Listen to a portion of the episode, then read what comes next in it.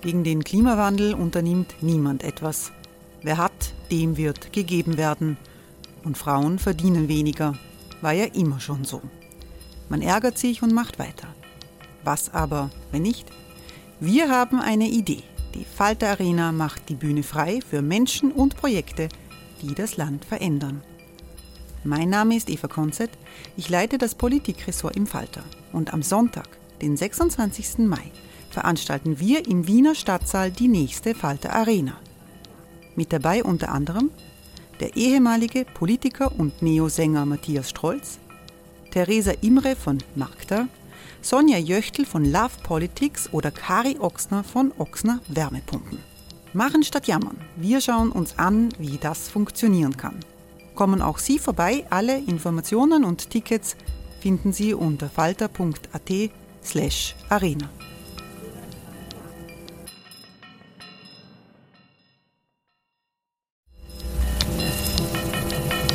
Falter-Podcasts werden durch Werbung unterstützt. Das hilft bei der Finanzierung unseres journalistischen Angebots. Die Erderhitzung ist kein Gefühl, aber mit vielen Gefühlen verbunden. Sorgen etwa oder Angst. Eine Veranstaltung gegen diese Ohnmacht ist Tipping Time, eine Klimakonferenz der Zivilgesellschaft.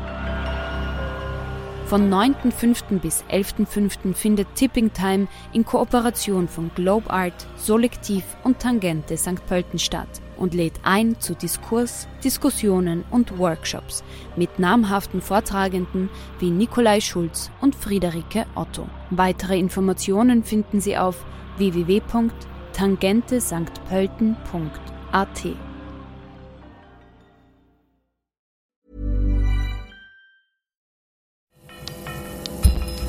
Falter Radio, der Podcast mit Raimund Löw.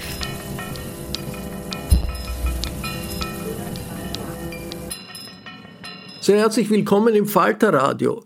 In der heutigen Sendung geht es um Solidarität und unsere Staatsfinanzen. Teuerung und Pandemie belasten die Staatshaushalte, nicht nur in Österreich. Hierzulande ist Vermögen ungleich verteilt und steuerlich geschont. Auch im internationalen Vergleich fällt das auf. Die Sorge besteht, dass diese Ungleichheit gefährliche Folgen für den sozialen Zusammenhalt hat. Über Realität und Optionen bei der Finanzierung des Sozialstaates diskutiert in der Wiener Arbeiterkammer mit einer hochrangigen Runde Falter-Journalistin Nina Horacek. Koste es, was es wolle.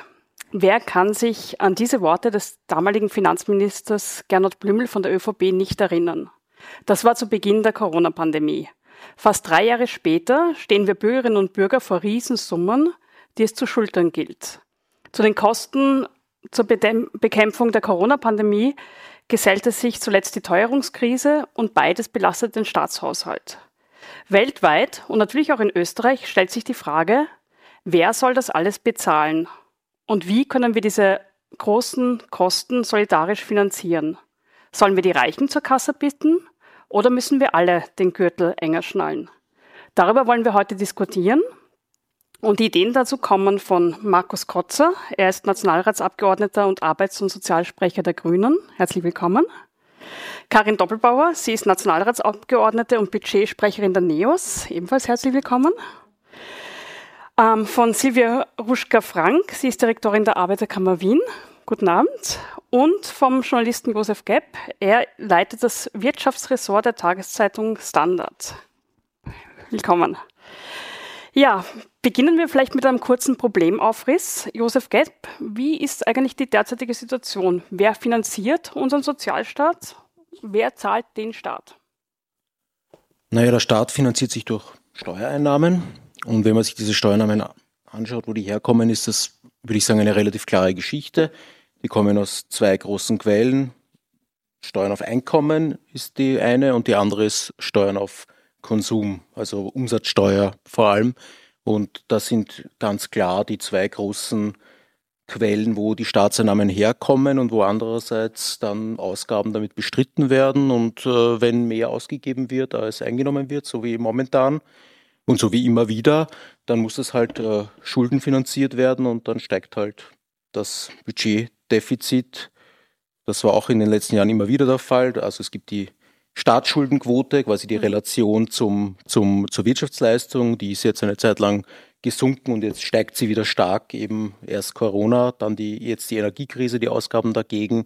Und das sind sozusagen die drei Quellen, wo das herkommt. Steuereinnahmen und äh, Finanzierung durch äh, Staatsverschuldung. Das quasi. heißt, einen großen Teil zahlen die, die arbeiten gehen und dafür ein Gehalt beziehen, die Arbeitnehmerinnen und Arbeitnehmer und die, die einkaufen gehen oder was genau, konsumieren. Genau. Das ist auch immer wieder eine Quelle von Kritik, weil man halt sagt, in Österreich ist die Arbeit sehr hoch besteuert. Das ist sozusagen, wenn man so will, ein Stück weit beschäftigungsfeindlich. Äh, das sagt doch zum Beispiel das WIFO immer wieder, das Wirtschaftsforschungsinstitut in Wien.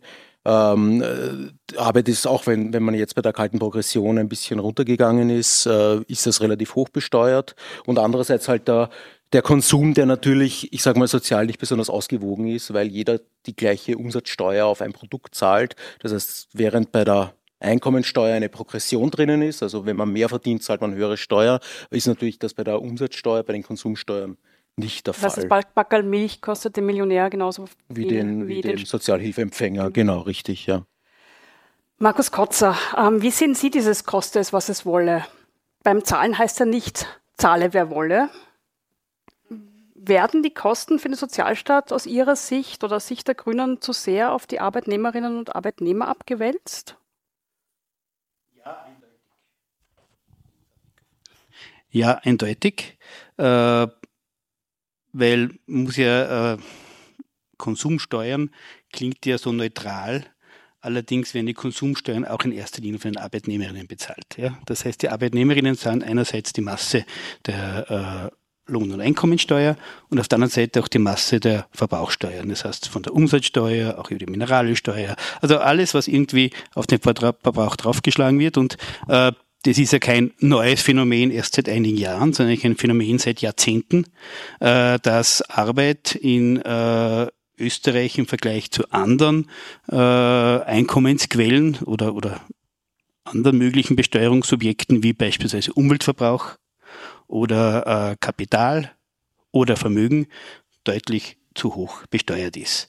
Äh, wobei wir in Österreich ja nicht nur das Phänomen der Steuern haben, die sehr stark auf Arbeit lasten, sondern insbesondere auch der Abgaben. Das heißt die Sozialversicherungsbeiträge, das heißt aber auch äh, andere äh, lohnsummenabhängige Abgaben, wie beispielsweise den Wohnbeiförderungsbeitrag, die Kommunalsteuer, äh, wo man schon auch darüber diskutieren kann und diskutieren sollte, ob es tatsächlich notwendig ist, dass die Arbeit äh, tatsächlich die Basis ist, worauf das eingehoben wird. Und ich spreche jetzt nicht von den Sozialversicherungsbeiträgen. Ich halte Sozialversicherungsbeiträge, das ist für mich relativ klar. Ja. Das ist äh, insbesondere in unserem kontinentaleuropäischen Sozialversicherungssystem das eben, oder Sozialsystem, das eben sehr stark auf Sozialversicherung beruht, dass das vor allem auf den Faktor Arbeit äh, eingehoben wird. Wobei auch da gibt es Überlegungen, ob man nicht andere Einkommensarten auch heranziehen sollte, aber da kommen wir vielleicht eh noch später dazu. Ist es vor allem bei anderen lohnabhängigen Abgaben, die man traditionell seit Jahrzehnten darauf einhebt, schon eine Frage, ob es nicht sinnvoller wäre, hier umzuschichten auf andere Einkommensarten oder auf andere Steuerquellen. Wobei man schon ganz klar eins sagen muss, das, was wahrscheinlich nicht gehen wird, ist, dass man sagt, die Kommunalsteuer wird künftig gesenkt auf den Faktor Arbeit, aber aus dem Budget finanziert, na, da braucht es schon alternative Finanzierungsquellen, weil irgendwann ist das Budget, so wie, es, wie, wir es derzeit haben, deutlich überlastet. Und wir haben jetzt in Wirklichkeit, das kann man das kritisch sehen oder positiv sehen, in den letzten äh, Jahren relativ große Ausgaben getätigt im Rahmen der Krisen. Wir haben auch eine ökosoziale Steuerreform äh, beschlossen, die teilweise über äh, höhere CO2-Abgabe äh, gegenfinanziert wird, aber eben doch teilweise. Und wir haben jetzt auch die Abschaffung äh, oder zumindest teilweise Abschaffung der kalten Progression beschlossen, was auch eine langjährige Forderung von so gut wie allen Institutionen, die es gegeben hat. Bin da immer ein bisschen skeptischer gewesen. Aber irgendwann einmal ist quasi das Budget, so wie wir es derzeit haben, von der Finanzierungskraft erschöpft. Da muss man sich dann nachher unterhalten darüber, ob wir neue Einnahmequellen brauchen. Und ich persönlich glaube, wir werden sie brauchen. Darüber werden wir auch noch reden. Ähm, noch ganz kurz eine Nachfrage. Ähm, eines schwebt ein bisschen herum, diese sogenannte Übergewinnsteuer. Die hat ja Ihr Parteichef, Vizekanzler Werner Kogler angekündigt oder gesagt, er hätte es zumindest gerne. Ähm, kommt die und was bringt die? Ja, das ist so eine Streitfrage, was sie bringt. Ich glaube, das ist überhaupt. Da fangen wir mal an mit kommt die. kommt die. Naja, es ist auf europäischer Ebene einmal vereinbart, dass äh, eine Art von, von Übergewinnsteuer de facto kommen muss. Mhm. So würde ich es zumindest interpretieren. Und so wie ich die Energieministerin verstanden habe und auch eigentlich alle anderen Regierungsmitglieder, ist das eigentlich relativ außer Frage gestellt. Äh, die Frage ist, wie schaut sie tatsächlich aus? Und soweit mir bekannt ist, äh, wird daran gerade äh, schon noch gearbeitet und äh, ist man schon noch in einer Verhandlungsphase, weil äh, es tatsächlich nicht einzusehen ist, warum äh, ein Gutteil der, der äh, Energiebetriebe im Augenblick einfach Gewinne machen, wo man sich fragt, wo kommen die her äh, und es da eine Art von Umverteilung braucht. Aber äh, mehr kann ich dazu, das muss ich ganz ehrlich sagen, im Augenblick auch nicht sagen. Ja, außer dass äh, ich immer recht sicher bin, dass der Werner Kugler und die Le Leonore Gewessler ziemlich fest dahinter sind, dass sie tatsächlich auch kommen wird. Okay, ähm, Frau Doppelbauers, die Neos haben das neue Budget von Türkis-Grün, also das neue Regierungsbudget, sehr kritisiert. Ich glaube, es sind jetzt ungefähr 17 Milliarden Euro ist das Defizit für 2023. Was müsste aus Ihrer Sicht anders gemacht werden, um den österreichischen Sozialstaat solidarisch zukunftsfit zu finanzieren? Also ich glaube, es gäbe sehr, sehr viele Möglichkeiten. Ich möchte anfangen mit dem, was Sie sagt, gesagt haben. Warum haben wir so stark kritisiert? Weil wir jetzt seit, ähm, vor allem seit der Pandemie sehen, dass sehr viele Förderungen einfach mit der Gießkanne ausgezahlt werden. Und was wir damit meinen, ist, dass wir einfach ähm, wertvolles Steuergeld ähm, an Menschen, an Unternehmen, ähm, an die Gesellschaft äh, sozusagen zurückgeben, die es tatsächlich nicht brauchen. Äh, der Klimabonus mit dem Teuerungsbonus ist ein klassisches Beispiel äh, für mich, wo einfach jeder 500 Euro überwiesen bekommen hat. Also ein halbes Jahr hier gelebt, 500 Euro sozusagen. Äh, ja, und, und ich gehe da auch noch weiter. Ich glaube, dass wir zwei Abgeordneten zum Beispiel das nicht unbedingt brauchen würden mit unseren Einkommen und, und, und. Tatsächlich sehen wir es so, dass wir ähm, bei diesen, bei sehr vielen Förderungen, die eben jetzt ausgezahlt worden sind und die weiter ausgezahlt werden, wir sind ja in der nächsten Krise leider angekommen, äh, sehen wir das sehr, sehr kritisch, weil eben ein Groß, ja, wirklich ein Großteil von dem, also das, was bis jetzt überprüft worden ist, einfach genau herauskommt und ob es jetzt der Rechnungshof ist oder Wirtschaftsinstitute, äh, andere Expertinnen, die einfach sagen, es ist einfach nicht treffsicher ausgezahlt worden. Das heißt, wir geben Milliarden von Steuergeldern aus, das wir alle hier äh, jeden Monat einzahlen, äh, für Bereiche, wo es eigentlich nicht notwendig wäre. Und das ist die ganz große Kritik, die wir eben äh, an den budgetären Maßnahmen der Bundesregierung ähm, haben und auch für 2023 fortgesetzt sehen. Und was würden Sie da anders machen? Also wie, wie hätte man das jetzt ähm, treffsicherer machen können? Es, ich ich, ähm, ähm, ich glaube, da müssen wir tatsächlich in den Bereich, in die einzelnen Förderungen hineingehen. Ähm, also ich glaube zum Beispiel, dass es den Teuerungsbonus nicht für alle ähm, Haushalte gebraucht hätte. Äh, ich glaube, dass äh, bei den äh, Covid-Maßnahmen für die Unternehmen sehr viele überschießende äh, Förderungen waren. Ich sage nur den Umsatzersatz, der tatsächlich, und auch das sagt auch inzwischen das Finanzministerium, äh, sehr viel zu hoch ausgefallen ist. Es haben manche äh, Unternehmen in den Jahren der äh, der letzten zwei Jahre Gewinne äh, gemacht. Das ist einfach äh, überbordend gewesen. Ich sage nicht, dass nicht jedem Unternehmen, das hier geschlossen wird, geholfen werden muss. Ganz im Gegenteil, treffsicher ja, aber eben nicht dieses Überbordende. Also nicht die ganz volle Gießkanne Genau. Über das gesamte Blumenbeet. Genau, und, und, und was wir eben von Anfang an gefordert haben, der Kollege wird sich daran erinnern, ist, dass wir vor jed zu jeder einzelnen Maßnahme äh, eine Analyse äh, der Effizienz ähm, der Förderung äh, fordern, weil man einfach, weil wir von Anfang an gesagt haben, die nächste Krise kommt bestimmt. Wir haben alle gehofft, dass sie nicht so schnell kommt, ja. aber wir haben gesagt, machen wir doch sofort Analysen äh, tatsächlich, was funktioniert, wie effizient, damit wir aus der Krise auch lernen, aus der Pandemie auch lernen, das ist bis heute nicht am Tisch. Und was wir sehen, ist, dass eben weiter mit der Gießkanne ausgeteilt wird ähm, wir haben letztes Jahr ein, vielleicht ein, ein sehr ähm, ein Beispiel, das vielleicht auch Diskussionsbedarf hier in der Runde hat, ähm, Kurzarbeit weiter bezahlt. Wir haben Kurzarbeit an Unternehmen gezahlt, äh, obwohl andere Unternehmen händeringend um Arbeitskräfte gesucht haben. Das heißt, wir haben Menschen in der Arbeit gelassen, übertrieben, wo man vielleicht schon gesehen hat, da braucht man, braucht man jetzt diese Arbeitskraft nicht. Andere Betriebe konnten nicht ähm, äh, das sozusagen erwirtschaften, was sie hätten können, weil die Arbeitskräfte nicht am Markt verfügbar waren. Das heißt, wir haben hier sehr kontraproduktiv aus meiner Sicht gearbeitet. Also äh, eine andere Maßnahme, eben Kurzarbeit, die letztes Jahr zumindest definitiv nicht treffsicher ausgeführt worden ist. Vielen Dank, verschluckt. Ähm, Frau Ruschka-Frank, wo sind Sie ähm, derzeit Schieflagen bei der Finanzierung des Sozialstaates? Ist die Gießkanne das Problem oder sehen Sie da andere Probleme? Ja, schönen guten Abend auch von meiner Seite. Ich freue mich sehr, dass ich Sie heute alle begrüßen darf. Und ähm, zu den Schieflagen der Finanzierung. Ja, die Finanzierung ist, glaube ich, eine einzige Schieflage. Und äh, Sie, Frau Doppelbauer, haben schon gesagt, von der einen Krise in die nächste. Ich habe geradezu das Gefühl, dass sich die Krisen überlagern und dass man von einer Krise in die nächste Krise holpert und die Leute schon gar nicht mehr wissen, in welcher Krise sind wir jetzt gerade. Auch nicht zu vergessen, dass viele Arbeitnehmerinnen, die jetzt auf den Arbeitsmarkt kommen, ähm, seit 2008, also seit ihrer frühen Kindheit und Jugend, eigentlich nur Krisenkommunikation dauernd hören. Dauernd ist irgendein System irgendwo in der Krise. Und ähm, diese Dinge machen äh, ein ganz ungutes Gefühl für die Menschen und äh, kombiniert mit einer sehr, sehr ungerechten Vermögensverteilung, nämlich dass die Hälfte der Menschen in Österreich eigentlich keine Rücklagen und keine Buffer hat und keine Ersparnisse im Wesentlichen hat, äh, während äh, das Vermögen ähm, den obersten fünf Prozent gehört sozusagen. Ja. Äh, das macht ein dermaßen, eine dermaßen Spannung in der Gesellschaft, dass die Leute sich, glaube ich, äh, zu einem ganz großen Teil denken, wie soll sich das eigentlich aus ausgehen äh, und wie ähm, finanziert sich dieses ganze System. Und ich glaube, dass äh, das eine Frage ist, äh, wo wir derzeit wirklich ähm, auf, auf so einem äh, Kamm dahin äh, wanken, wo die Frage ist, wie entwickelt sich die Demokratie?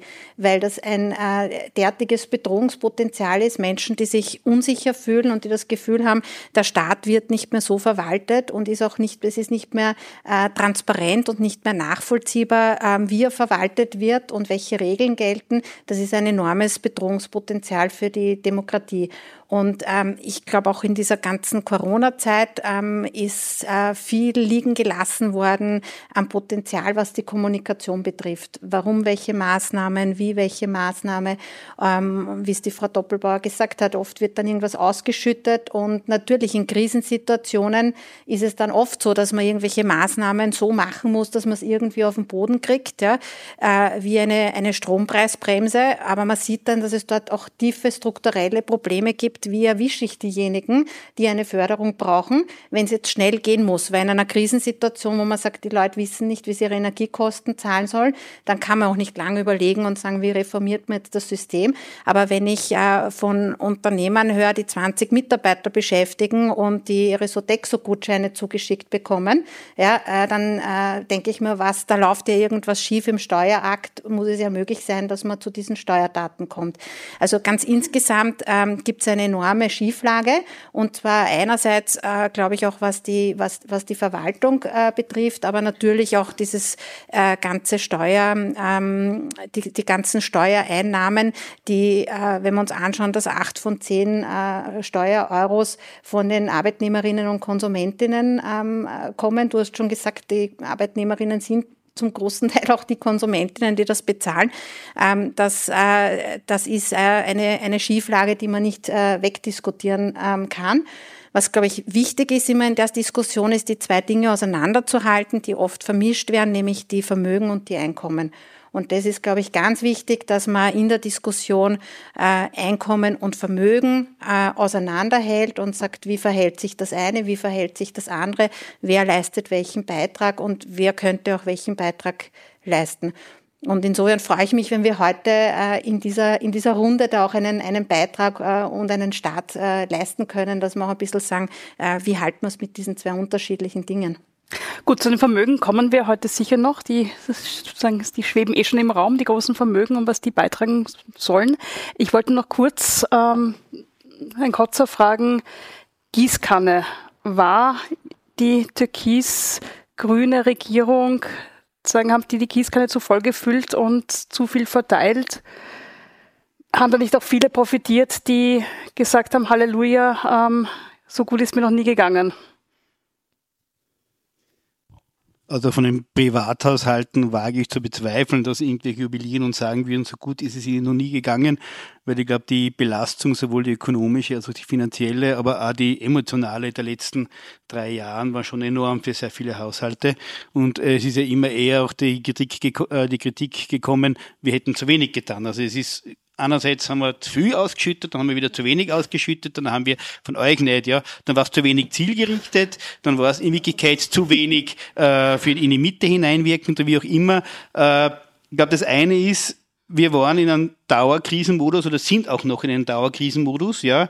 Und äh, diese Form von Krise, da werden wir wahrscheinlich alle zustimmen, haben wir in den letzten Jahrzehnten in Österreich so nicht erlebt. Was, und ich spreche nicht nur von Österreich, in ganz Europa und wahrscheinlich sogar weltweit in diesem Ausmaß. Ja.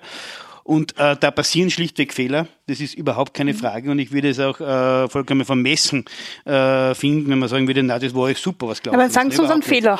Also ich, der Umsatzersatz zum Beispiel, der schon angesprochen worden ist, dass beispielsweise die Kurzarbeit nicht mit eingerechnet worden ist. Das hat bei uns im Club auch auf, ist auch auf Widerstand gestoßen. Ja. Und wir haben gesagt gehabt, sowas gibt's einmal in der Geschwindigkeit, aber dann bitte nicht mehr. Ja, also das war für mich schon ein Punkt. Und äh, aber es war schon sehr viel einfach an der Geschwindigkeit von Entscheidungen und auch fehlender Strukturen. Da muss man ganz ehrlich auch sagen, auch im Sozialstaat geschuldet, dass gewisse Sachen so abgewickelt worden sind, wie sie abgewickelt worden sind. Klassischerweise Ein-Personen-Unternehmen, die auf einmal im Rahmen von Lockdown zu dem nichts gestanden sind, wo es de facto keine totale Absicherung für diese Menschen gegeben hat. Die Frage war, wer kann das machen, wie soll das passieren? Und die Antwort Finanzministerium allein ist so einfach, wenn man weiß, wie die Finanzministerien auch überlastet sind. Also so einfach ist das nicht. Äh, wir haben sowohl sehr zielgerichtete Maßnahmen gesetzt, also wirklich auch einkommensschwache, besonders vulnerable Gruppen unterstützt, über diese Teuerungsmaßnahmen, über Einmalzahlungen, wie auch immer, ja, oder auch über die Erhöhung der Notstandhilfe beispielsweise über eineinhalb Jahre. Das ist ja schon eine, eine recht starke Unterstützung gewesen in der Covid-Zeit. Und es hat, ja, es hat auch Unterstützung gegeben, die breit gegangen sind. Aber ich sage auch ganz, eins ganz ehrlich, ich bekenne mich zum universellen Sozialstaat. Ich bekenne mich dazu, dass möglichst viele Menschen Leistungen aus dem Sozialstaat bekommen sollen. Und da gibt es sowohl die Bedarfsorientierten, die ganz zielgerichtet sind, und andererseits auch diejenigen, die die die Stabilität in der Sozialstaatlichkeit garantieren. Und es ist schon so, Solidarität ist dann leicht erlebbar, wenn sehr viele, auch diejenigen, die zahlen, die viel zahlen im Sozialstaat, auch davon profitieren. Das haben wir bei der Kinderbeihilfe beispielsweise, wo wir das eigentlich nicht in Frage stellen und auch bei anderen Maßnahmen wie beim oft kritisierten Klimabonus, der eigentlich eine Rückzahlung ist der CO2-Steuer in die Haushalte, wo eigentlich die unteren Haushalte deutlich stärker äh, davon profitieren. Das war da einfach auch immer da drinnen. Also wie gesagt, ich möchte warnen vor sowas wie ein Residualstaat, ja, wo man sagt, nur die unteren Einkommen, die werden jetzt bestmöglich unterstützt und beim Rest schauen wir mal, wie es irgendwie passieren wird, weil ich glaube, das kann auch am solidarischen Gefüge unserer Sozialstaatlichkeit, unseres Systems ziemlich nagen. Das möchte ich eigentlich nicht, wobei ich schon auch sage, sehr viel von derartigen Hilfen, wie wir es im letzten Jahr gemacht haben, werden wir uns in nächster Zeit nicht mehr so leisten können. Wir haben schon gezielter agieren müssen und ganz gezielter die unteren Einkommen äh, auch unterstützen, weil irgendwann einmal wird es mit dem Geld auch knapp, das muss man ganz ehrlich sagen. Gut, wo das Geld herkommen soll, diskutieren wir jetzt eh gleich. Die Frau Doppelbauer, das sehe ich an, sie mag was dazu sagen. Ja, ich wollte nur vielleicht noch einen, einen Satz dazu sagen. Ähm, ähm, ich bin dabei bei der Bedarfsorientierten, aber, aber hier sozusagen ähm, jedem etwas zu geben, hat aus meiner Sicht ein Problem. Es ist vollkommen unsolidarisch mit der nächsten Generation. Wir haben das, was jetzt ausgegeben wird, einen, wird vielfach über Schulden äh, ausgegeben. Und wenn, wenn du dir anschaust, wo die Schulden jetzt schon hinsteigen, wo die Zinsen jetzt wieder hinsteigen, Gott sei Dank muss man sagen, steigen die Zinsen wieder mal. Äh, aber am Ende des Tages ist es so, dass wir hier das alles auf den Lasten der nächsten Generationen machen. Und, und ich, das ist nicht mein Verständnis, ähm, äh, wie, wir ein, wie ein Sozialstaat funktionieren soll, dass dann äh, Schuldenrucksäcke aufgebaut werden, die nicht mehr so leicht abgebaut werden können. It's that time of the year. Your vacation is coming up. You can already hear the beach waves, feel the warm breeze, relax and think about work. You really, really want it all to work out while you're away. Monday.com gives you and the team that peace of mind. When all work is on one platform and everyone's in sync, things just flow wherever you are. Tap the banner to go to Monday.com.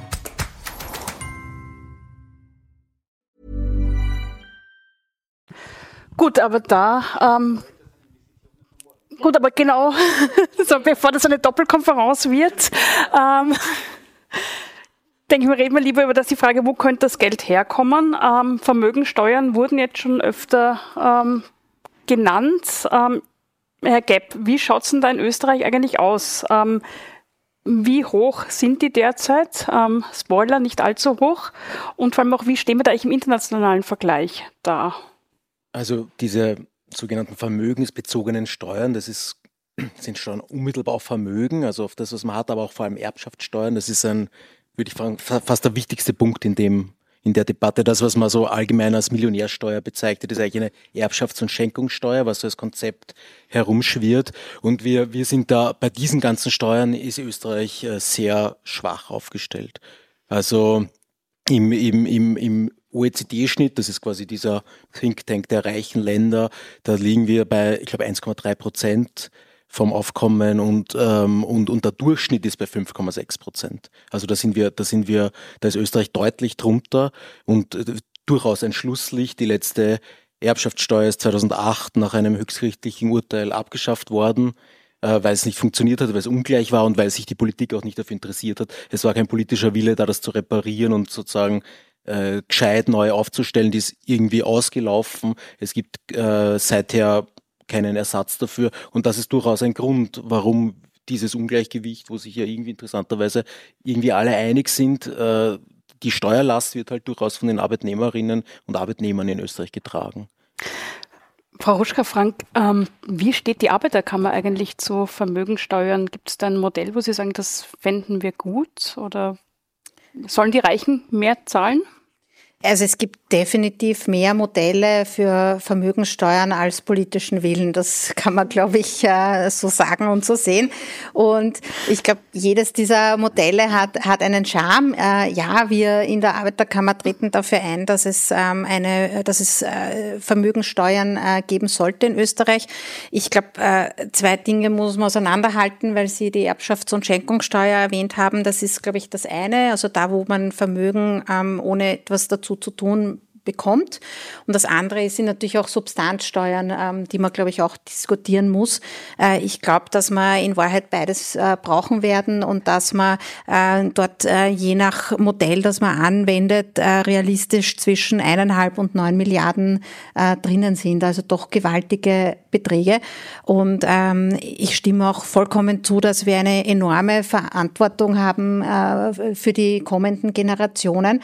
Und ähm, das, was ich eigentlich sehe, was wir denen äh, hinterlassen, wenn wir weiter so tun wie bisher, ist äh, eine ganz enorme Vermögensspreizung in Österreich, wo ähm, die fünf Prozent der Reichsten 55 Prozent besitzen, während die Hälfte der Leute äh, wirklich keine Puffer hat. Also wo es ja auch darum geht, wie ersetzt man eine kaputte Waschmaschine oder wie geht's mir, wenn ich jetzt meinen Job verlieren werde ähm, und einfach keine Puffer vorhanden sind äh, irrsinnige Sorgen, wie kann man den Kindern einmal ein besseres Fortkommen ähm, ermöglichen, wenn man sieht, dass unser ähm, Schul- und Bildungssystem ja auch äh, irrsinnig unfair ist.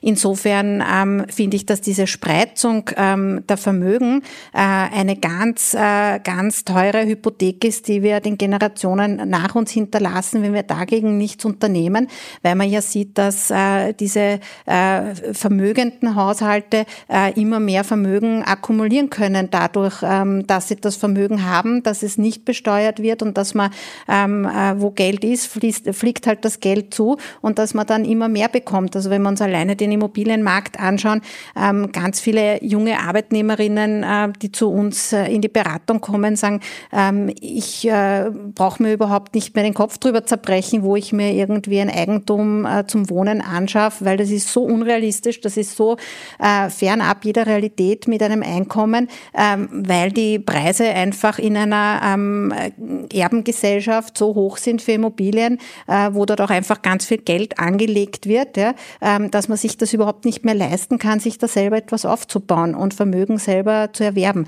Und ähm, diese ähm, Situation, die wir da für zukünftige Generationen ähm, hinterlassen, die macht mir sehr große Sorgen und da bin ich der Meinung, dass ganz dringend was unternommen werden muss. Ähm, also diese, diese Spreizung ähm, ist auch eine, eine, eine echte Gefahr für die Demokratie, meines Erachtens nach. Und es gibt ja auch in, in sehr ernstzunehmenden Umfragen ganz, ganz deutliche Hinweise, dass die Menschen das auch wirklich stark spüren. Also, dass ihnen das bereits ganz stark auffällt.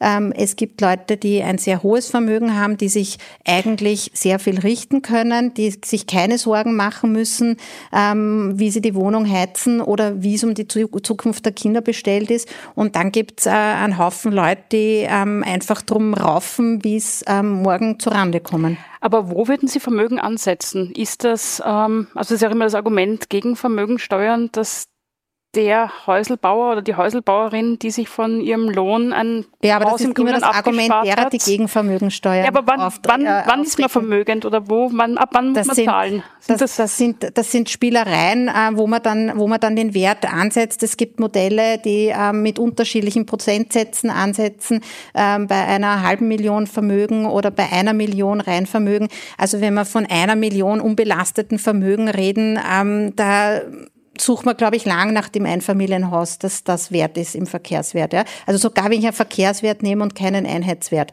Also und beim Einheitswert ähm, schaut sowieso anders aus. Also wenn wir jetzt äh, zum Beispiel von einer Million Reinvermögen reden, ähm, dann äh, betrifft das keine, äh, keine normale Familie.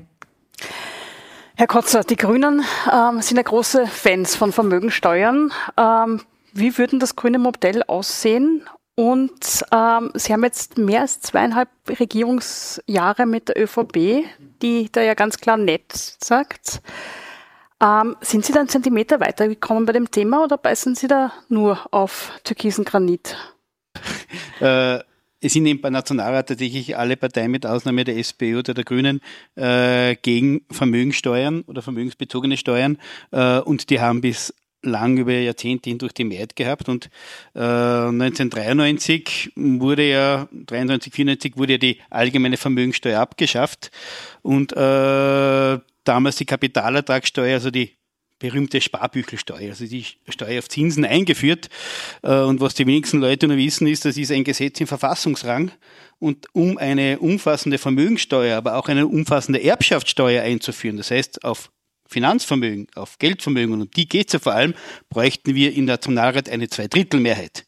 Das heißt, abgesehen von äh, der nicht existenten absoluten Mehrheit im Nationalrat bräuchten wir noch mehr, nämlich eine Zweidrittelmehrheit, um eine wirklich wirkungsvolle Vermögensbesteuerung, äh, die insbesondere Finanzvermögen umfasst, äh, einzuführen. Das heißt, das ist schon eine besondere Hürde. Äh, unser von, von Seiten der Grünen war, dass das, das Modell immer, äh, also mal sehr stark auf äh, Erbschaftssteuer äh, abzielend, äh, wobei wir auch da davon ehrlich gesagt ausgegangen sind, dass wir schon noch die Finanzvermögen damit reingehen, äh, mit reinnehmen würden, was sich wie gesagt sehr schwierig gestaltet und darum glaube ich müssen wir dann wirklich über Modelle reden, äh, wo es vielleicht leichter wird. Äh, das, das, die Idee war quasi, wir haben den Erbfall quasi, be, unser Vorschlag wäre gewesen, den Erbfall zu besteuern. Das heißt nicht den Erben selber, sondern ab 500.000 Euro bis dorthin eine Freigrenze, steigt progressiv der Erbschaftssteuersatz bis äh, zu einem Vermögen, praktisch bis zu einem Erbe von 10 Millionen Euro und alles darüber ist dann noch mit 35 Prozent. Das heißt, es geht von 5 Prozent auf 500.000 Euro bis zu äh, 35 Prozent ab 10 Millionen Euro rauf. Das heißt, wenn die Oma mir ein 500.000 Euro Sparbuch in die Hand hinterlässt, zahle ich 5 Prozent? Nur über den 500.000. Also 500.000 sind quasi immer frei. Also Und das klingt jetzt äh, vielleicht immer, Jesus, na 500.000, das klingt ja gar nicht so viel, ja. Aber tatsächlich ist das wahnsinnig viel. Und wenn man sich die, die äh, Vermögensbilanz anschaut, äh, ich glaube, das ist dann die obersten 10 Prozent, die 500.000 Euro als Vermögen über besitzen, wurscht in welcher Form von Vermögen auch immer. Es geht auch immer ums Nettovermögen, muss man ehrlicherweise sagen, also das Bruttovermögen abzüglich der Schulden. Und nur, äh, weil ich es immer ganz interessant finde, dass man sich die Vergleiche anschaut, ja. Also wie die Erbschaftssteuer in Österreich abgeschafft worden ist. Ja, hat man sich angeschaut, na, wie viele Erbschaftssteuerfälle hat es überhaupt gegeben und wer hat für äh, die Erbschaftssteuer, wer ist für die Erbschaftssteuer überhaupt aufgekommen. Ja, und das Interessante war, dass es insgesamt 80.000 Erbschaftssteuerfälle gegeben. Ja, davon sind drei Prozent der Fälle äh, sind für 56 Prozent äh, der gesamten Erbschaftssteuer aufgekommen. Die war damals 150 Millionen. Und 30 Personen, ja, nur 30 Personen haben über eine Million Euro geerbt. Und die sind für 25 Prozent der Erbschaftssteuer insgesamt des Volumens aufgekommen. Das heißt, man hat immer so Vorstellungen, da erben jetzt unglaublich viele Leute, unglaublich viel Geld. Das ist schlichtweg nicht der Fall, weil das Vermögen, und die Kollegin Ruschka Frank hat gesagt, ist dermaßen konzentriert oben, ja, dass in Wirklichkeit die meisten Leute überhaupt nie was erben ja, und alle anderen Erbschaften sie vielleicht im Bereich von, also mittlere, wo unten eh schon Hälfte bei 70.000 Euro bewegt, aber nicht besonders hoch ist. Ja. Das heißt also in Wirklichkeit mit einem Freibetrag bei 500.000 Euro oder sogar bei 100, einer Million Euro, wie es andere Vorschläge sind, ist man schon sehr gut und trifft ganz zielsicher die obersten Vermögenden. Frau Doppelbauer, wenn es so wenige gibt, die es trifft, was wäre denn dann so schlimm daran, wenn man sagt, Superreiche ähm, zur Kasse bitte? Naja, ich, ich, ich kenne jetzt ehrlich gesagt die Berechnungen nicht im Detail, ähm, die hier angestellt worden sind. Ähm, aber ich, ich muss jetzt nur deswegen ein bisschen lächeln, weil zumindest ist mir das so gesagt worden und das war vor meiner politischen Zeit, muss ich sagen, ähm, dass es halt sehr viele Schlupflöcher gegeben hat. Ja. Also ich glaube, dass man da ziemlich viel nicht erwischt hat und die Zahlen, die der Herr Kollege jetzt da aufs Tableau gebracht hat, vielleicht nicht total repräsentativ sind. Also das würde ich mir gerne nochmal äh, anschauen wollen in dem äh, Zusammenhang. Die, die man erwischt hat, können schon sein, aber ich glaube, es gab halt vielleicht eine Dunkelziffer. Wie gesagt, äh, ich, ich würde mir das gern tatsächlich nochmal anschauen und dann, ähm, und dann ähm, äh, könnte ich es auch ähm, besser besser sozusagen äh, argumentieren oder analysieren. Da, da fehlt mir jetzt tatsächlich ähm, mhm. auch das Wissen. Ähm, ich glaube aber nur, dass wir vielleicht ein, ein Satz auch zur, ähm, zur Erbschaftssteuer. Ähm, ich glaube tatsächlich, dass wir in Österreich kein Einnahmenproblem haben, sondern ein Ausgabenproblem. Und ich glaube, äh, aus unserer Sicht, und das ist auch das, äh, was der Kollege angesprochen hat, ähm, es interessiert ihn, wie wir drauf schauen, ähm, ist es, ist es tatsächlich im, im Augenblick so, dass wir eine der höchsten Abgabenquoten haben? Ähm, ich glaube, wir sind im fünft, fünfthöchste in, in Europa. Ähm, das heißt, wir sind da wirklich sehr an der Spitze. Und wenn ich mir anschaue, wie die Gelder ausgegeben werden und, und tatsächlich, was wir an Einnahmen haben, dann haben wir einfach kein Einnahmenproblem.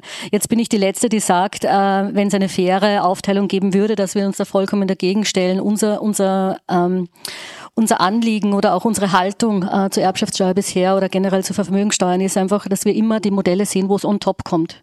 Und wir sagen, bei uns gibt es keine zusätzlichen Steuern, sondern wenn wir jetzt zum Beispiel äh, wirklich die Lohnnebenkosten äh, äh, massiv reduzieren könnten, die gesamte Abgabenquote massiv reduzieren könnten, dass wir vielleicht in einem OECD-Schnitt uns mal befinden, wir sind weit darüber im Augenblick, dann kann man auch über solche Modelle sprechen. Aber solange es immer nur on top kommt, äh, glauben wir, dass das einfach überbordend ist und, und das sehen wir im Augenblick tatsächlich nicht.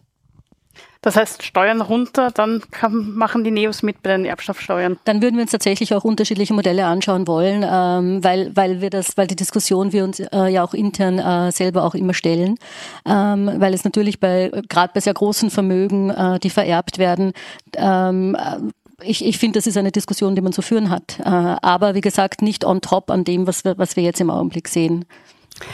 Josef Gepp, was Ich wollte dazu sagen, ja. was die Frau Doppelbauer da sagt, ist jetzt gar nicht so ungewöhnlich, weil es gibt quasi diesen Begriff der Steuerstrukturreform, wo sich quasi am ganzen Aufkommen gar nichts ändert, aber sozusagen einzelne Komponenten, wo die Steuer herkommen, verändert werden. Das heißt, man könnte das, was man zum Beispiel durch Erbschaftssteuer einnimmt, eins zu eins bei den äh, quasi bei den, bei den Steuern auf Löhnen und so weiter wegnehmen. Das wäre jetzt, das wäre jetzt nicht, nicht, nichts, was, was völlig undenkbar ist. So eine Steuerumverteilung sozusagen. Genau, da gibt es ein eigenes Wort dafür, eben Strukturreform. Und ich glaube, die meisten Konzepte sehen das eigentlich auch vor, dass man das so macht und, und das nicht noch zusätzlich drauf gibt. In gewisser Weise, weil es geht ja auch darum, die, die, die, die Arbeit zu entlasten. Das gilt ja auch als, als wirtschaftspolitisches Problem in Österreich.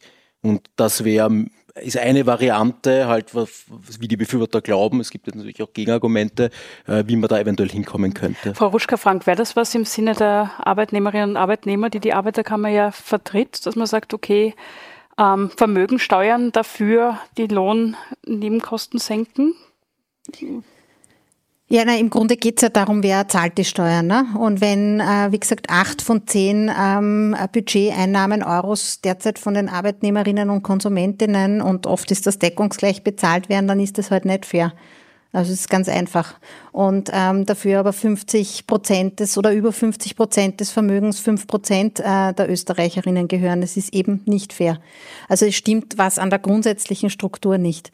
Und ähm, was, glaube ich, wichtig ist, ähm, natürlich muss man auch immer bei den Ausgaben hinschauen. Ich bin da absolut dafür, dass man sich anschaut, wofür geben wir unser Geld aus und ähm, wie sind auch die Leistungen des Sozialstaates, weil ich finde, die Leistungen des Sozialstaates müssen die besten der Welt sein und müssen so sein, dass man sich ein möglichst sorgenfreies äh, Leben ähm, er, ermöglichen kann und zwar halbwegs frei von Sorgen, ähm, auch für die eigenen Kinder, eine gute Gesundheitsversorgung, eine gute ähm, Pensionsvorsorge, ein gutes Bildungssystem.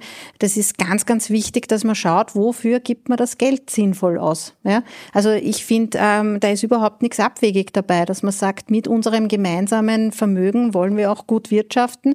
Und auf der einen Seite muss man schauen, wer leistet fair seinen Beitrag, wer zahlt das Ganze. Und auf der anderen Seite muss man schauen, und was sind die Leistungen, die damit finanziert werden. Und bei beiden lohnt sich, ähm, glaube ich, wirklich genau hinzuschauen, weil gerade auch bei den Sozialstaatsleistungen haben wir natürlich ein sehr hohes Niveau. Ähm, wir haben aber auch ganz viele Dinge, wo man ein bisschen an der Oberfläche kratzt und sagt, puh, da ist ganz schön rostig darunter. Und das soziale Netz ist eigentlich äh, dann auch nicht so berühmt, wie man immer glaubt. Ja? Äh, und es gibt auch ähm, haufenweise Leute, die dann irgendwo einmal ähm, wirklich auch ausgesteuert landen. Das muss man auch mal ehrlich sagen. Ja? Also es ist äh, nicht so, dass äh, man bei uns äh, immer irgendwie von einer weichen Hängematte ähm, empfangen wird, wenn es einem oben reinregnet. Das ist überhaupt nicht die Tatsache, sondern es gibt äh, natürlich auch äh, ordentliche Schwachstellen und die Leute wissen das ganz genau. Ja? Ähm, was, glaube ich, äh, wirklich wichtig ist, ist auch äh, bei der Ausbildung, bei der sozialen Daseinsvorsorge hinzuschauen, was bieten wir den Leuten in dem äh, Land an. Weil unter anderem kostet unser Bildungssystem viel, viel Geld und das, was rauskommt beim Bildungssystem, ist nicht so optimal. Ne? Also wenn man sagt, ähm, es gibt äh, äh, circa ein Drittel der Volksschulkinder, die aus der Volksschule kommen, ohne ordentlich lesen, schreiben, rechnen zu können. Äh, dann finde ich, es lohnt sich zum Beispiel total dorthin zu schauen, wie geben wir unser Geld im Bildungssystem aus und ist es das, was wir uns ähm, dafür erwarten können. Beim Vermögen muss man sagen, äh, Mittelschicht gibt's da keine. Ja? Also ähm, wir müssen uns auch von diesem Märchen verabschieden, dass das gerne erzählt wird, als würde es da um irgendwelche Mittelschichtfamilien gehen. Und es gibt Familien, denen geht's ganz schlecht, die leben vom Sozialstaat, dann gibt's eine Mittelschicht und dann gibt's ein paar Reiche. Das sind einfach nicht die Tatsachen. Es gibt beim Vermögen keine Mittelschicht, sondern es gibt wirklich eine obere 5%-Schicht, die sich mehr als die Hälfte des, ähm, des Eigentums in Österreich ähm, zu eigen gemacht hat und ähm, es schafft, das auch immer weiter zu vermehren, weil das in der Natur der Sache liegt. Und ähm, das ist, glaube ich, wirklich eine ganz entscheidende Frage. Wie fair ist es, äh, wie wir zu den Einkommen, zu den Einnahmen des Staates kommen? Vielleicht noch ganz kurz, bevor wir sagen, den Blick in die Zukunft ähm, im letzten Drittel unserer Diskussion machen, ähm, würde mich noch interessieren, Josef Gepp, Jetzt haben wir sehr viel über Vermögensteuern geredet. Ähm, was bringt denn das überhaupt? Gibt es da Berechnungen, wie viel Geld man da holen könnte? Ist das so relevant? Oder? Ja, es gibt Berechnungen, die beziehen sich äh, vor allem eben auf die Erbschaftssteuer, weil da gibt es sozusagen erprobtere Modelle. Das ist auch in der politischen Debatte stärker. Und äh, eine Zahl hat die WU, äh, die Wirtschaftsuniversität errechnet vor einigen Jahren. Die kommen auf ähm, sehr konservativ geschätzt 800 Millionen Euro Einnahmen pro Jahr. Das ist eigentlich nicht wenig. Es ist aber allerdings immer noch, es ist deutlich weniger als die zwei großen Posten, also uh, Konsumsteuern und, und, und Steuern auf Arbeit. Und äh, die, dieses Forscherteam von der WU, die gehen auch davon aus, dass die Einnahmen aus einer Erbschaftssteuer bis zum Jahr 2040 weiter steigen würden, eben weil jetzt die Babyboomer-Generation langsam verschenkt und vererbt und dass da ähm, quasi doch am Ende relativ viel rausschauen könnte. Und, und was vielleicht noch interessant ist, die schätzen das wirklich sehr, sehr konservativ. Die Vermögenslage in Österreich, die tatsächlich ist sehr, sehr wenig bekannt. Also die basiert eigentlich auf einer Umfrage, auf einer Freiwilligen der Statistik Austria.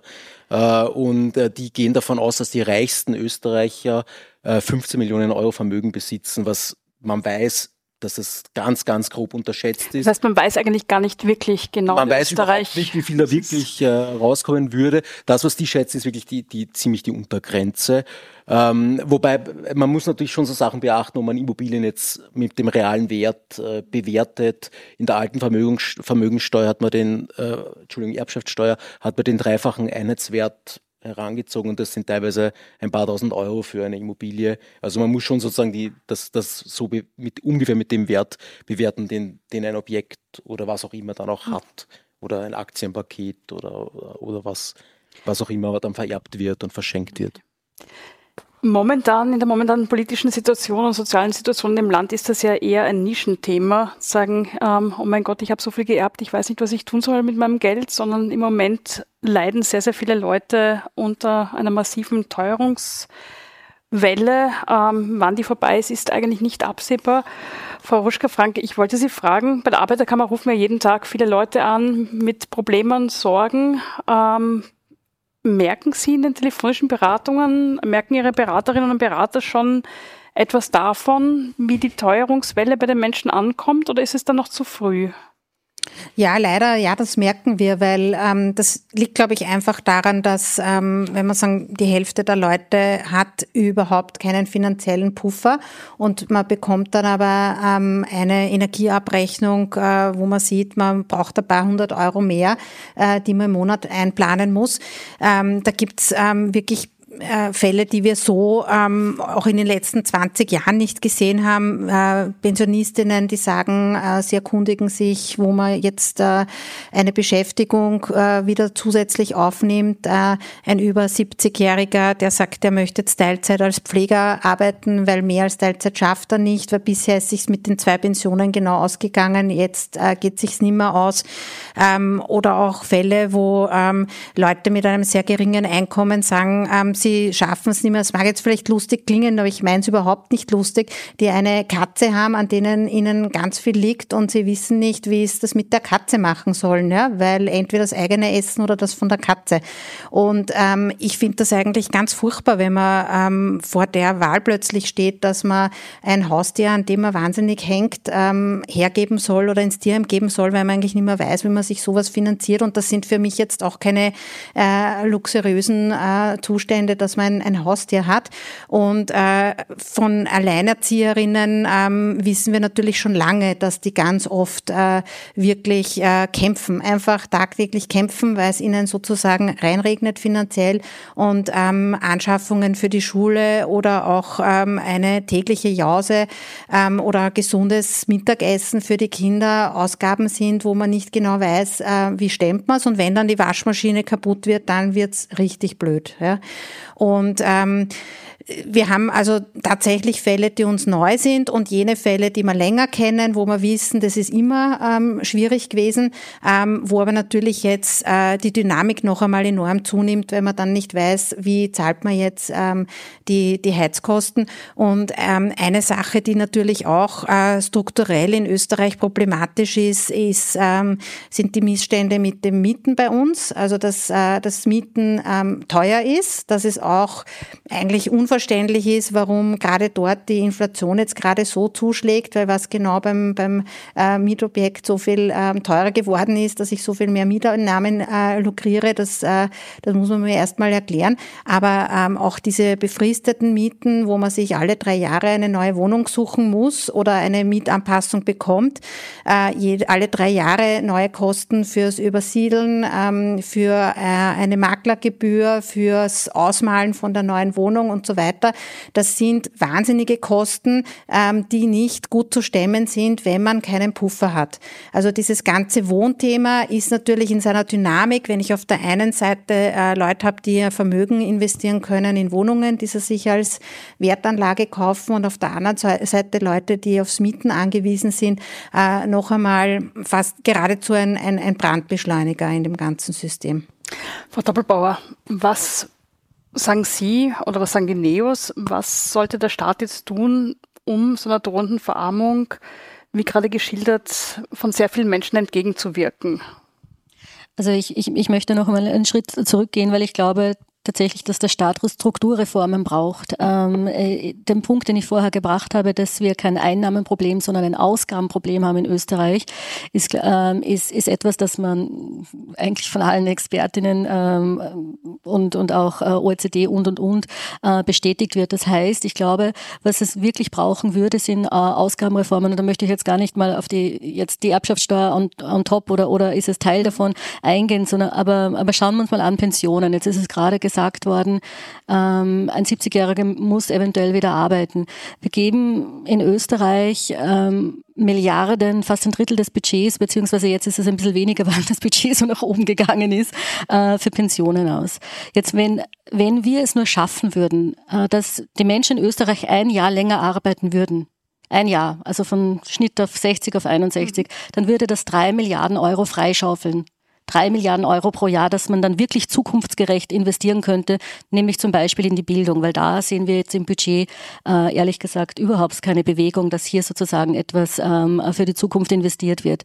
Ähm, also das wäre ein ganz, ganz wichtiger Punkt und auch was der äh, Kollege vorher angesprochen hat, ähm, Lohnnebenkosten senken. Da würde denn, also es gibt, wir haben ein Modell auf den Tisch gelegt, wo wir die Lohnnebenkosten um bis zu 12 Milliarden Euro senken könnten, wenn wir nur äh, die Bereiche raus rausnehmen würden, ähm, die der Kollege schon angesprochen hat. Ähm, ähm, also einfach, einfach Steuern, die sozusagen ja nichts äh, mit dem Arbeitnehmer per se zu tun haben, Kommunalsteuer und und und, dass man eben alles in den Lohnnebenkosten findet. Wenn man das, das ist ein Drittel ungefähr von den Lohnnebenkosten, das wären 12 Milliarden Euro. Wenn man das rausnimmt, dann hätte man sehr viel mehr Spielraum und könnte tatsächlich auch dort, wo es wirklich notwendig ist, besser helfen. Und da bin ich vollkommen bei Ihnen, wenn Sie sagen, die Alleinerziehenden. Ich, ich, da, das ist ein Thema, ja, und, und, und die fallen tatsächlich ähm, jetzt echt tief. Also da muss man tatsächlich auch mehr helfen können. Aber, aber dazu braucht es einfach einen Staat und eine Bundesregierung, die mutig genug ist, diese Strukturreformen jetzt auch anzugehen, weil es tatsächlich darum geht, dass man den Menschen mehr Spielraum zum Leben schaffen muss. Und das ist aus unserer Sicht eben nicht, dass wir zusätzlich Geld irgendwo lukrieren, sondern dass wir das Geld, was wir haben, effizienter und besser einsetzen. Herr Kotzer, ein Jahr länger arbeiten und dafür retten wir mit drei Milliarden den Sozialstaat. Wäre das was? Äh, ich glaube, es ist ein wesentliches Ziel, dass man das tatsächliche Pensionsantrittsalter an das gesetzliche Pensionsantrittsalter heranführt. Ja. Von einer Erhöhung des gesetzlichen Pensionsantrittsalters halte ich ehrlich gesagt sehr wenig. Ja. Und da muss man ganz ehrlicherweise sagen, da wurden schon auch Schritte gesetzt in den letzten Jahren, längst nicht nur unter dieser Regierung, sondern in der Regierung zuvor auch schon, dass das gesetzliche Pensionsantrittsalter, also nicht das Gesetz, sondern das effektive Pensionsantrittsalter tatsächlich auch schrittweise steigt. Ja.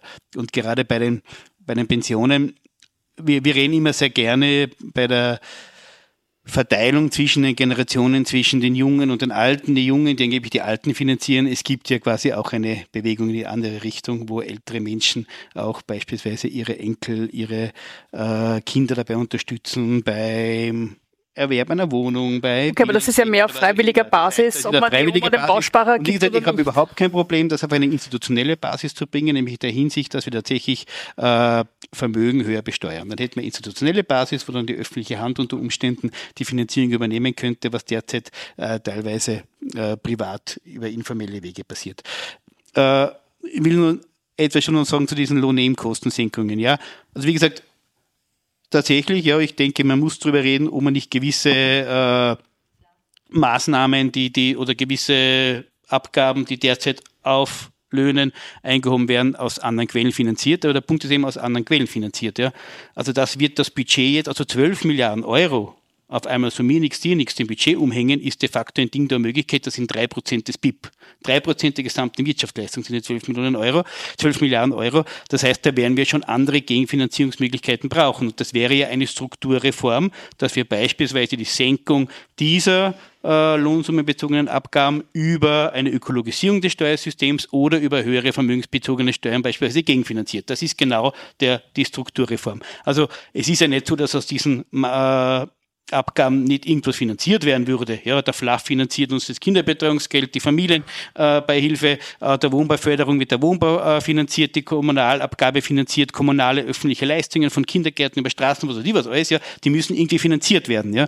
Und da braucht es eben dann auch eine Gegenfinanzierung, weil das ist nicht mehr so locker äh, aufbringbar. Also wenn man ein paar hundert Millionen Euro einmal aus, aus, aus, aus Lohnnebenkostensenkungen äh, aus dem Budget finanziert, wie es auch seit Jahrzehnten passiert, ja, das ist ist verkraftbar. Das kann man schon irgendwie da stemmen. Aber wie gesagt, meine große Befürchtung ist, wenn man da kürzt und nichts gegenfinanziert, kommt es dann zu drastischen Einschränkungen von Leistungen. Und das kann nicht das Ziel sein, weil es ist die Frage heute, wie finanzieren wir künftig den Sozialstaat? Ja? Und kommunale Leistungen sind ein wesentlicher Teil des Sozialstaates, Bildungsleistungen und Familienleistungen sind ein wesentlicher Teil des Sozialstaates und das müssen wir eben sozial gerecht und so fair wie möglich finanzieren. Und dazu brauchen wir eben auch andere äh, äh, Quellen äh, der, der Finanzierung von, von, von, von Abgaben äh, oder eben dem, was bis jetzt aus Löhnen finanziert wird. Und was ich auch spannend finden würde, ist, wir reden eigentlich immer sehr stark, wenn es um Einkommen geht, über Lohneinkommen, die besteuert werden müssen oder wo man Abgaben darauf einhebt.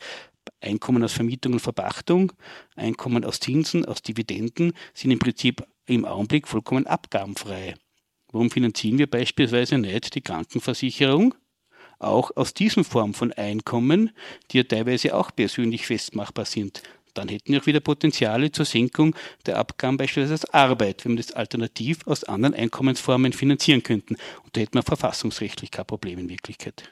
Haben Sie das Ihren Koalitionspartner auch schon mal gefragt? Aber gerne. Selbstverständlich haben wir das schon vorgeschlagen. Die Begeisterung war enden wollend, aber gut Ding braucht Weile. Und wie gesagt, wir sind erst zweieinhalb Jahre in der Regierung.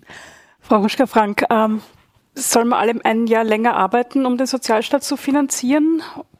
Oder lieber ähm, bei den Vermieterinnen und Vermietern anklopfen? Was ist da? Ich verstehe das äh, sowieso gar nicht, warum man immer jammert, dass man keine Arbeitskräfte findet und dann schaut, dass man die Leute ähm, los wird, wenn sie irgendwie ein gewisses Alter erreichen. Also das ist mir äh, überhaupt nicht äh, einsichtig. Und ähm, wir haben, äh, da drüben ist unser äh, Haupthaus, wo im Erdgeschoss äh, die Beratung im Arbeitsrecht stattfindet und äh, äh, brauchen Sie sich nur einen Tag hinstellen und zählen, wie viele Leute kommen ähm, in einem gewissen Alter, denen man sagt, äh, man möchte sie jetzt nicht mehr beschäftigen, warum auch immer, oder die ähm, äh, langzeitarbeitslos wirklich verzweifelt nach einer Beschäftigung suchen. Da geht es einerseits um, den Ein um das Einkommen, aber andererseits auch um, um den Wert, den man, den man und die Würde, die die Arbeit hat in unserer Gesellschaft. Arbeit hat ganz viel Würde und hat auch ganz viel Wert für die Menschen. Und es ist ganz schlimm, wie vielen ähm, älteren Arbeitssuchenden Arbeitenden, da gehöre ich jetzt dann auch bald schon äh, zu der Gruppe, die am Arbeitsmarkt älter ist, ja, oder wenn man irgendwelche Behinderungen hat oder äh, chronische Krankheiten oder ganz schlimm ist, äh, migrantisch und Frau, ähm, äh, und dann findet man keinen Arbeitsplatz. Also ich sehe das überhaupt nicht ein, wie diese zwei Sachen zusammenpassen. Also da äh, rennen sie bei mir offene Türen ein damit. Ja. Ähm, tatsächlich hebt sich das faktische Pensionsantrittsalter, aber ich äh, glaube, dass das tatsächlich etwas ist, woran sich lohnt, ähm, zu arbeiten und zu sagen, ähm, das wollen wir alle gemeinsam auch erreichen. Das ist sozusagen der gesellschaftliche Konsens, wo das gesetzliche Antrittsalter ist. Und äh, wenn das gesundheitlich möglich ist, äh, dann wollen das die Leute. Ja? Also ganz viele sagen uns nur leider Gottes, und da sehen wir ganz verheerende Werte, auch gerade bei jungen Arbeitnehmerinnen, zum ersten Mal einen, einen derartigen Anstieg seit 20 Jahren in den Daten, dass der Druck äh, in der Arbeitswelt so zunimmt, dass die Leute sagen, sie glauben nicht mehr, dass sie das da blasen bis zur Pension. Also das sind wirklich Themen, wo sich, glaube ich, echt lohnt hinzuschauen und zu sagen, wie, wie halten wir es eigentlich mit der, mit der Aufteilung der Arbeit in unserer Gesellschaft Gesellschaft. Und ähm, beim, ähm, beim Vermögen ähm, vielleicht auch noch eine, eine Zahl zur Aufteilung, ähm, die, die man sich so, glaube ich, äh, ganz schwer auch vorstellen kann, weil es da um solche Unsummen von Geld geht. Aber die, die Höhe der Vermögen der Privaten in, in Österreich ist fünf bis sechsmal so hoch wie die Einkommen. Also das muss man, glaube ich, auch einmal äh, sagen, wie hoch eigentlich äh, die Vermögen in dem Land sind und was es eigentlich für ein reiches Land ist. Und wir besteuern etwas, das fünf bis sechs Mal so hoch ist äh, wie die Löhne, ähm, gar nicht, während wir uns ähm, das, die Steuereinnahmen äh, von dem holen, was äh, das viel niedrigere ist. Also das, äh, da muss man ja hinschauen, ob die Relationen irgendwie zusammenpassen. Ja, oder schauen wir vielleicht mal woanders hin. Ähm, Gibt es was, wo Sie sagen, ähm, da könnte Österreich le lernen? Also gibt es Gibt es Beispiele, international gesehen, zur Finanzierung des Sozialstaats, gerade in Zeiten multipler Krisen, wo wir uns was abschauen könnten? Naja, dieses ganze Thema Vermögens- und Erbschaftssteuer Österreich geht ja in gewisser Weise mit einem internationalen Trend, dass das tendenziell so ein bisschen abgebaut wird, auch wenn Österreich ein Vorreiter von diesem internationalen Trend ist. Und jetzt findet so ein bisschen ein Umschwung statt, eben weil die die Staaten neue Einnahmequellen einfach suchen, die, die Krisen, wie schon gesagt, aneinander rein. Äh, was jetzt halt stark in, in Diskussion ist, ist diese sogenannte Übergewinnsteuer. Die wird, nachdem sie die EU ähm, äh, auf EU-Ebene beschlossen ist, wird die zumindest in einer sehr abgespeckten Form kommen. Das dient streng genommen nicht der Finanzierung des Sozialstaates, sondern der Krisenkosten. Aber mhm. das geht natürlich einher, weil man damit genau solche Härtefälle auch mit solchen Einnahmen auch bewältigen kann und, und, und mehr Hilfen zur Verfügung stellen kann. Also da ist die Frage, wie gestalten das die Staaten aus? Da preschen jetzt einige voran, verkünden strengere Modelle, als es die EU plant. Nimmt man dieses Minimalmodell, das, auf das sich die EU verständigt hat, wo quasi jeder Staat und, und jede Regierung irgendwie reinpasst. Also das war ja sozusagen ein konsensualer Prozess. Und da sehe ich jetzt eine gewisse Bewegung drinnen und bin gespannt, was, was rauskommt. Auch, auch vor dem Hintergrund, dass ja, wenn man sich an die Debatte erinnert, vor ein paar Monaten war das ja eine totale Außenseiterdebatte. Also da hat, haben die Leute über Übergewinnsteuer gesprochen und das waren einige wenige, das wurde so abgetan und jetzt ist es quasi ein, ein, ein, ein Beschluss der, der EU, äh, auch, der, auch der Staaten, nicht nur der Kommission, und ich bin gespannt, wie das weitergeht, weil die Staaten werden halt Geld brauchen, jetzt vor allem um die Energiekrise zu bewältigen und ihre Folgen. Und da kommt jetzt einiges auf uns zu, was für diese Finanzierungsfrage schon sehr relevant ist. Gut, und weil wir jetzt schon fast am Ende dieser spannenden Stunde sind und weil wenig Schönes auf uns zukommt, wenn man sich die Prognosen sich ansieht, ähm, wie sich das weiterentwickeln wird mit der Teuerungskrise, bleibt uns noch ganz kurz ähm, für was Angenehmes, nämlich für Träume. Und ähm, deswegen möchte ich Sie noch kurz einladen, am Ende ähm, ein bisschen zu träumen. Herr Kotzer, wenn es ein Element geben würde, es an anderen Sozialstaats auf der Welt, das Sie nach Österreich importieren dürften, ohne Ihren Koalitionspartner ÖVP fragen zu müssen, was würden Sie sich aufsuchen?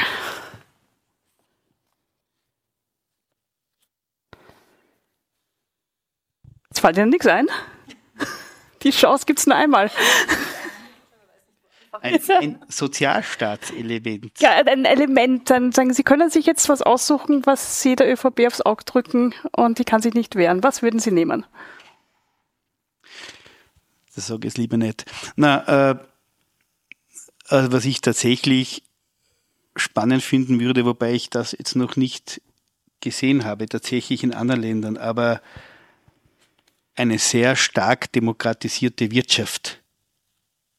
Wie wird die aussehen? Arbeitnehmerinnen ganz entschieden bei der Verwendung, bei der Entstehung und bei der Produktion von Waren, Güter, Dienstleistungen und bei der Verwendung von Gewinnen mitentscheiden dürfen. Und das in einer solidarischen Art und Weise, weil ich glaube, dann hätten wir sehr viele nachgelagerte Diskussionen rund um Sozialstaatlichkeit nicht mehr, wenn wir bereits in der primären Verteilungssphäre zwischen Arbeit, Kapital, Löhnen, Gewinnen, Gehältern und so weiter stärker ansetzen würden.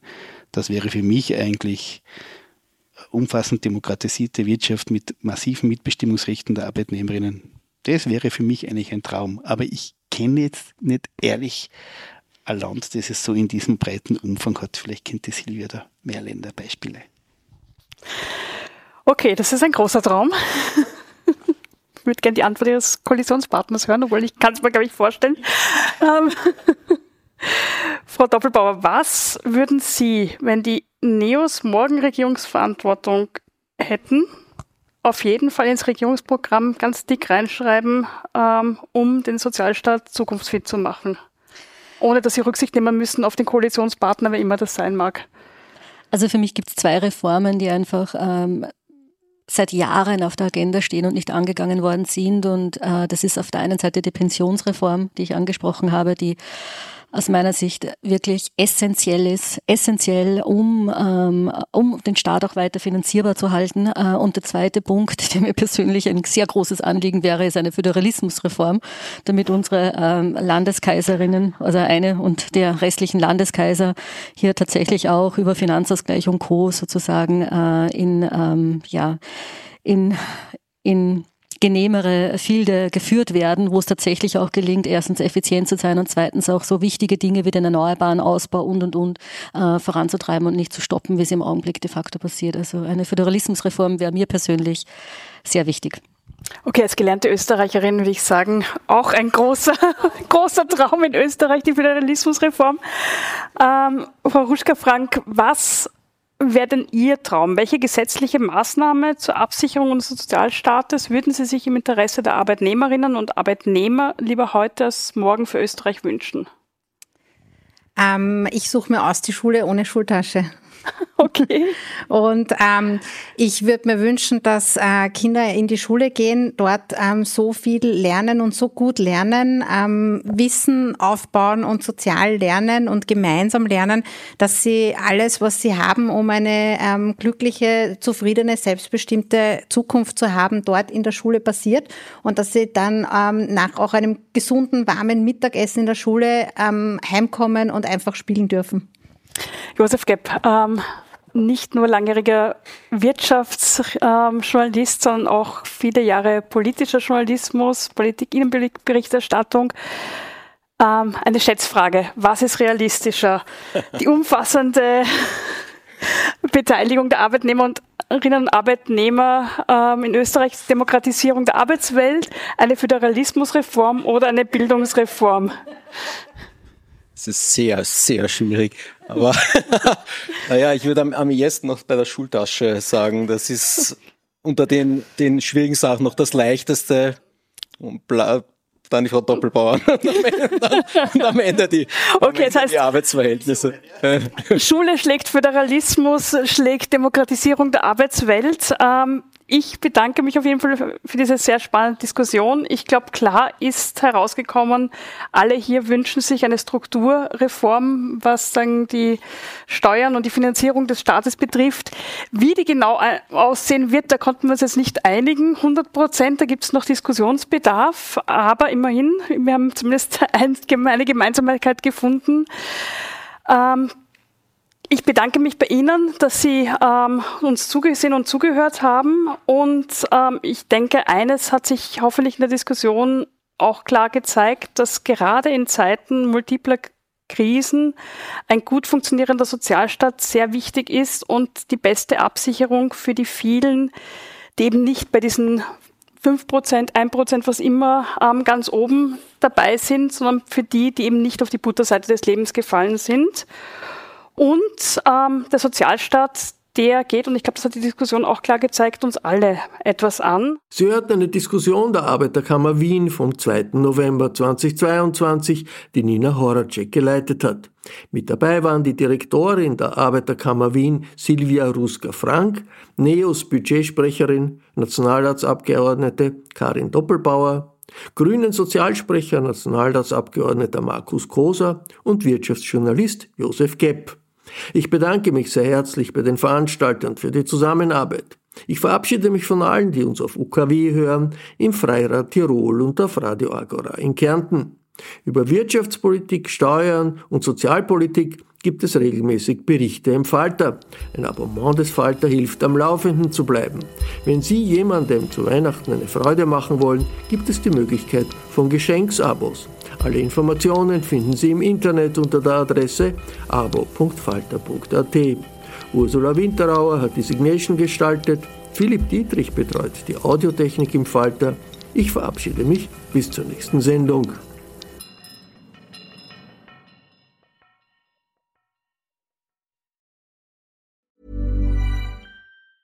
Small details are big surfaces. Tight corners are odd shapes. Flat rounded, textured, or tall. Whatever your next project, there's a spray paint pattern that's just right. Because Rust new Custom Spray 5 in 1 gives you control with five different spray patterns. So you can tackle nooks, crannies, edges, and curves without worrying about drips, runs, uneven coverage, or anything else. Custom Spray 5 in 1. Only from Rust Hey, it's Paige DeSorbo from Giggly Squad. High quality fashion without the price tag. Say hello to Quince. I'm snagging high-end essentials like cozy cashmere sweaters, sleek leather jackets, fine jewelry, and so much more. With Quince being 50 to 80% less than similar brands. And they partner with factories that prioritize safe, ethical, and responsible manufacturing. I love that. Luxury quality within reach. Go to quince.com slash style to get free shipping and 365 day returns on your next order. Quince.com slash style.